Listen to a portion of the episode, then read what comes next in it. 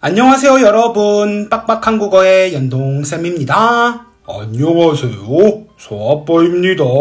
연동쌤. 네, 서아빠님. 오늘은 어떤 주제로 대화를 할 거예요? 오늘은 교복에 대해서 이야기를 해보려고 합니다. 알겠습니다. 그럼 漂泊 한유, 니워더 한유 실지에 179회를 시작해 보도록 하겠습니다.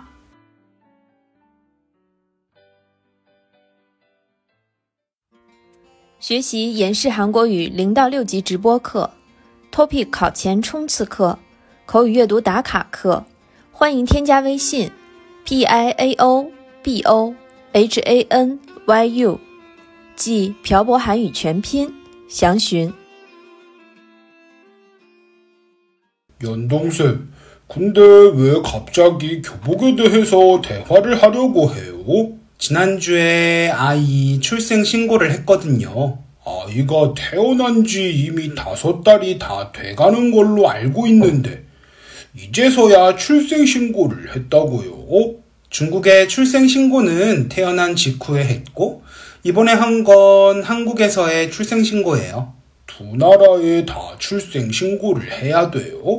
네. 중국인 엄마와 한국인 아빠 사이에서 낳은 아이니까 양국에 다 출생 신고를 해야죠. 근데 출생 신고하고 오늘의 주제인 교복하고 무슨 관계가 있어요? 아이가 커서 중학교에 들어갈 때가 되면 한국이나 중국 둘 중에 한 나라에서 학교를 다녀야 하는데 두 국가의 학생들의 교복이 다르잖아요. 전 중국에서 교복을 못 본 것 같은데 교복이 있어요? 네, 있어요. 서아빠님이 아마 중국에 온 지 얼마 안 돼서 교복을 몰랐을 가능성이 커요. 아마 한국과 다른가 봐요. 네, 서아빠님이 한국의 교복을 생각해서 교복을 못 봤다고 생각하는 걸 거예요. 그렇군요. 그럼 중국은 어떤 교복을 입어요? 서아빠님, 밖에서 체육복 같은 옷을 입고 다니는 여러 명의 학생들을 본 적이 있어요? 네, 오늘도 봤어요. 그게 중국 학생들의 교복이에요. 한국 학생들이 입어야 하는 교복과는 좀 많이 다르죠? 중고등학교 때 체육 시간에 입던 체육복을 입고 하교하는 건지 알았는데 그게 교복이었군요. 네. 서아빠님은 한국의 교복과 중국의 교복 중에 어떤 게 더 괜찮은 것 같아요? 괜찮다는 기준은 뭔가요? 다방면에서요. 음, 일단 외면적으로 보여지는 건 한국의 교복이 더 보기 좋은 것 같아요. 왜 그렇게 생각해요? 와이셔츠나 블라우스, 조끼, 넥타이, 겉옷, 바지 혹은 치마를 다 입으니까 뭐랄까, 음, 좀 더 포멀하다고 해야 하나? 정장의 형식으로 입어서 좀 더 정갈해 보인다는 말씀이신 것 같네요. 맞아요. 제가 하고 싶은 말이 바로 그거예요. 정갈하다. 서아빠님도 중고등학교 때 교복을 입었었죠? 물론 입었었죠. 불편한 거 없었어요? 불편한 거 진짜 많았죠. 어떤 게 불편했어요? 일단 매일매일 세탁과 다림질을 해야 하는 와이셔츠가 너무 불편했어요. 게다가 넥타이도 해야 하고 아침마다 교복을 입는 게 진짜 일이었어요. 그런 거 보면 중국 학생들처럼 교복으로 체육복을 입는 게 더 편할 것 같아요. 사실 저도 체육 시간에 입는 체육복을 입고 하교를 한 적이 있었거든요. 체육복이 훨씬 편해요. 근데 그 체육복을 입고 하교를 못하게 하는 학교도 있었던 것 같아요. 네, 지금 생각해보면 진짜 너무한 것 같아요. 둘 다 같은 교복인데 왜 체육복을 입고 하교를 못하게 했는지. 게다가 한국의 교복은 비싸기까지 해요.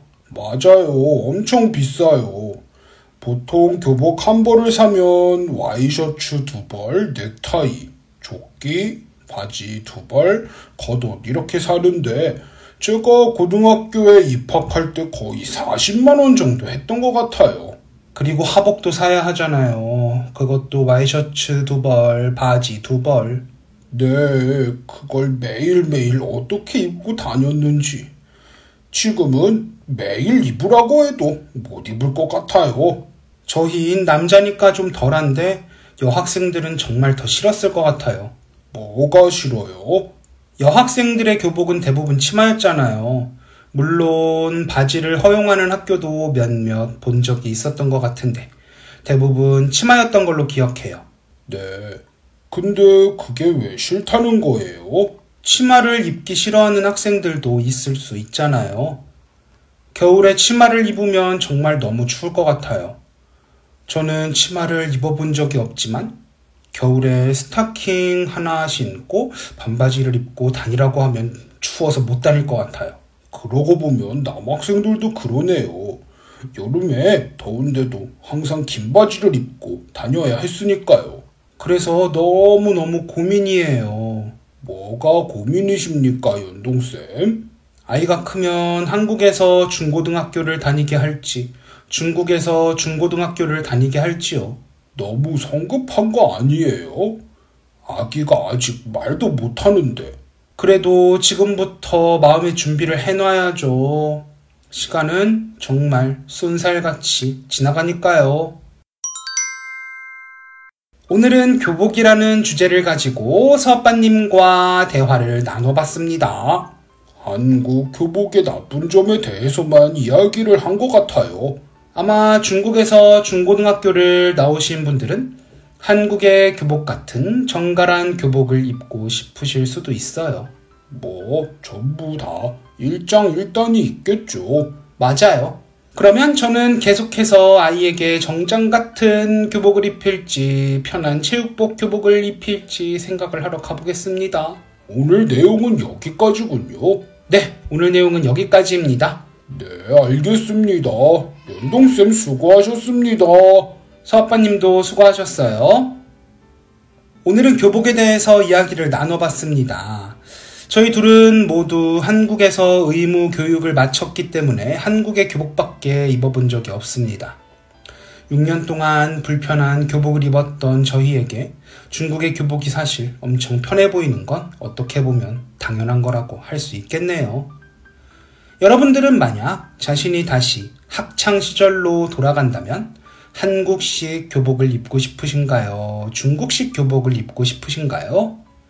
혹은 자신의 자녀가 한국식 교복을 입고 학교에 다녔으면 하시나요? 아니면 중국식 교복을 입고 학교에 다녔으면 하시나요? 오늘은 이에 대한 여러분들의 생각을 댓글에 남겨주세요. 그리고 여러분들이 듣고 싶으신 주제에 대해서도 남겨주시면 주제를 정할 때 적극 참고하도록 하겠습니다. 그럼 오늘 내용 맞춰보도록 할게요. 저는 빡빡 한국어의 연동쌤, 개곧 서아빠였습니다.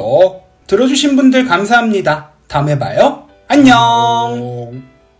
今天的文字版在微信公众号“漂泊韩语”上回复本期标题“校服”获取。